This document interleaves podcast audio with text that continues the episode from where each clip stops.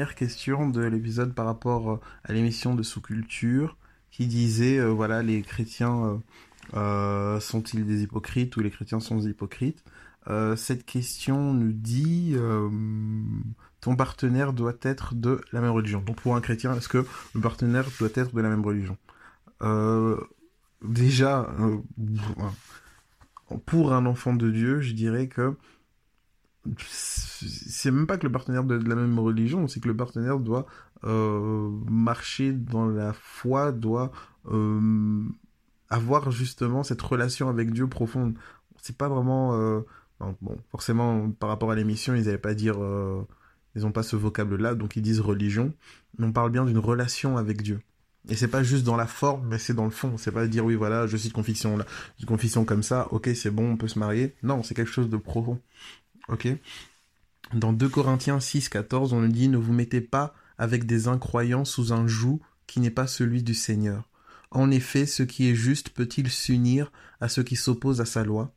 La lumière peut-elle être solidaire des ténèbres? Donc là, c'est vraiment intéressant parce que Paul nous interpelle justement sur euh, le fait de ne pas s'associer, faire des associations, des alliances avec des personnes qui n'ont pas, euh, qui ne sont pas éclairées comme nous, je dirais. Et par éclairé, c'est pas euh, quelque chose de, je dirais, insultant.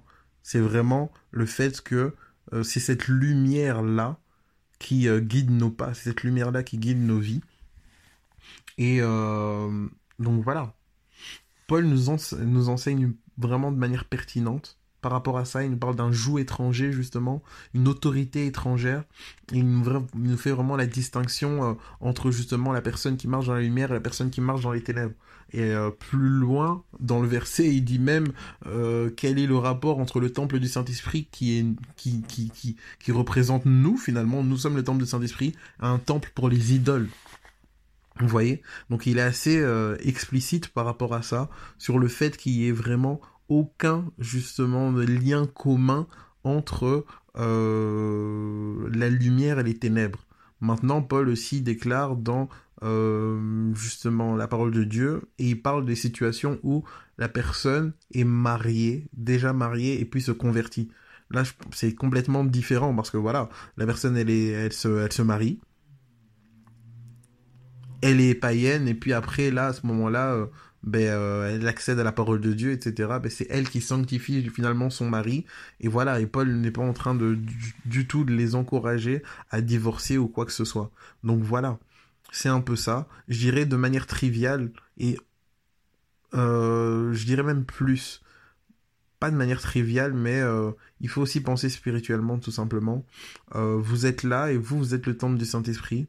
Et euh, bah, spirituellement, si vous vous associez, si vous vous mariez avec une personne qui n'a pas accepté Christ comme Sauveur et Seigneur, ça veut dire que elle n'est pas euh, le temple du Saint-Esprit. Donc, euh, elle est un véhicule. Vous voyez? Vous, en fait, vous n'êtes pas possédé par rapport au fait que quand vous acceptez Jésus-Christ comme Sauveur et Seigneur, ben, vous êtes le temple du Saint-Esprit. Vous pouvez avoir des influences démoniaques, mais possession, c'est réellement prendre le contrôle de votre corps. Euh, une personne qui n'a pas été rachetée par le sang de l'agneau est un véhicule qui peut être forcé par l'ennemi. Vous voyez, qui peut être... Euh, il n'y a rien qui va empêcher l'ennemi de rentrer dans le corps de quelqu'un qui n'a pas accepté Christ comme sauveur et seigneur. Vous voyez? Et donc ça veut dire que vous, vous êtes là, vous êtes un enfant de Dieu, vous avez une vie euh, spirituelle active, vous, vous, vous causez du tort à l'ennemi par vos prières, etc. Et chez vous, vous avez un cheval de Troie en fait. Vous dormez avec un cheval de Troie. Sachez que l'ennemi hein, prendra un mal à plaisir d'utiliser ce cheval de Troie pour vous faire du mal, du mal, pardon. Donc voilà, de manière juste stratégique, si on pense à la spiritualité, on comprend que c'est un danger. Aussi maintenant par rapport euh, aux règles pratiques, vos enfants, vous êtes là, vous vous mariez avec une personne qui euh, n'a pas la même foi que vous, ok, vous l'aimez, etc., etc. Hein, euh, le monde dit euh, liberté d'action, liberté de choix, etc., etc. Alors que vous, vous savez que Jésus-Christ, c'est le chemin, la vérité et la vie. Hein Mais votre mari, votre femme vous dit non, vous n'avez pas le droit d'imposer votre choix aux autres, etc. Vous allez jouer avec le salut de votre enfant par finalement mauvaise alliance. Vous jouerez avec le salut de votre progéniture par mauvaise alliance. Donc c'est extrêmement compliqué.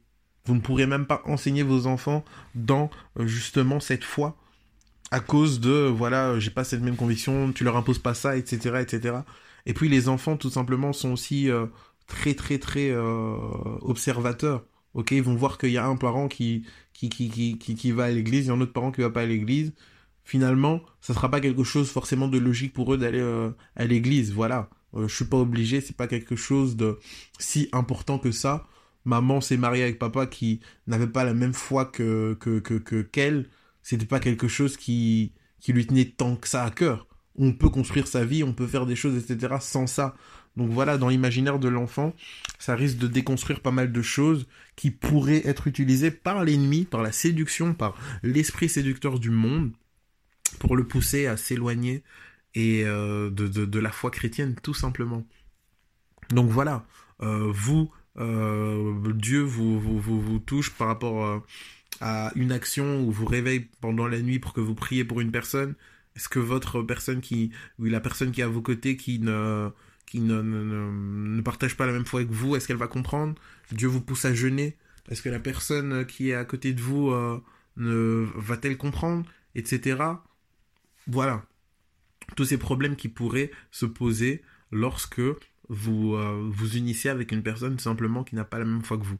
J'ai bien qui n'a pas la même foi que vous et je dirais qu'il n'a pas une relation avec Dieu parce que vous pouvez trouver des personnes qui euh, sur papier sont de confession chrétienne mais qui n'ont pas de relation personnelle avec Dieu et ils auront des réactions qui sont peut-être même pires que des païens. Donc faisons vraiment attention. Ok? Donc euh, c'est important. La dernière question qu'ils avaient abordée c'était aussi ils étaient en train de parler du fait que oui, voilà, euh, euh, on peut avoir une exigence supplémentaire par rapport aux chrétiens qui proclament leur foi. Donc si un chrétien proclame sa foi, bah alors à ce moment-là, euh, c'est normal que les gens regardent sa manière de vivre et qu'ils puissent l'interpeller en disant, ben voilà, toi tu dis que tu es chrétien, etc. Et ben donc tu ne vis pas en accord avec ta foi, etc. Je dirais oui, ça a du sens, c'est logique que forcément si vous euh, professer votre foi, que les gens euh, puissent euh, s'attendre à ce que vous marchiez en accord avec votre foi. Mais je dirais que là, il y a un gros piège que l'ennemi tend et qui pousse justement les gens à ne pas s'affirmer ou à ne pas grandir dans la foi chrétienne. C'est que les gens ont cette idée si je suis pas capable de, de, de, de, de marcher dans la, pureté totale, si je ne suis pas capable de, de, de, réussir tout ça, je suis pas capable de prier des heures, etc., euh, ben alors je parle pas de Dieu. Vous voyez, on a essayé de, de rendre euh, la foi chrétienne comme une foi élitiste, etc. J'ai pas telle compétence, etc. Ben, je suis indigne de parler de Dieu alors que la relation avec Dieu, c'est quelque chose de très simple quelque chose de très simple et euh, dire je suis un enfant de Dieu ne nous exempt pas de, de, problèmes, de fautes, etc. Dieu nous relève. Forcément aussi, c'est vrai, euh, il faut qu'on soit conscient que le monde nous observe. Et ça, malheureusement, beaucoup d'enfants de Dieu, on dirait, ne sont pas conscients que le monde les observe, peut-être par rapport au fait que dans leur environnement social, il y a très peu de personnes qui ne connaissent pas Dieu, donc ça devient un peu euh, culturel, voilà, euh, toute ma famille euh, croit en Dieu, va à l'église, etc. Et donc, j'ai pas dans mon environnement proche des personnes qui ne croient pas en Dieu, mais sachant que le monde nous observe et que le monde va juger nos actions comme étant celles de Dieu, inspirées par Dieu. C'est oui, voilà, toi t'es un chrétien et tu fais ça, mais ça veut dire que c'est pas vrai. Parce que si réellement tu étais en contact avec un Dieu qui transforme, qui guérit, qui sauve, ben ça devrait se voir dans ton comportement, ça devrait voir dans ceci, dans cela.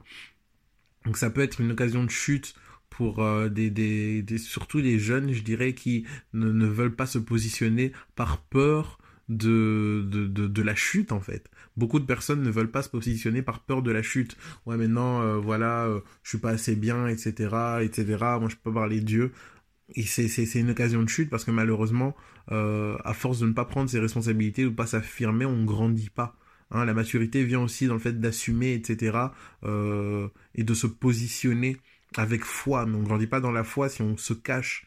Et c'est ça aussi le problème, et c'est une occasion de chute.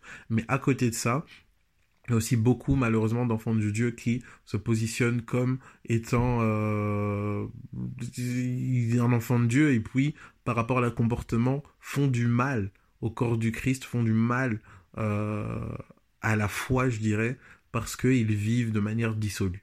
Donc voilà, il y a un peu les deux côtés. Que Dieu nous fasse grâce.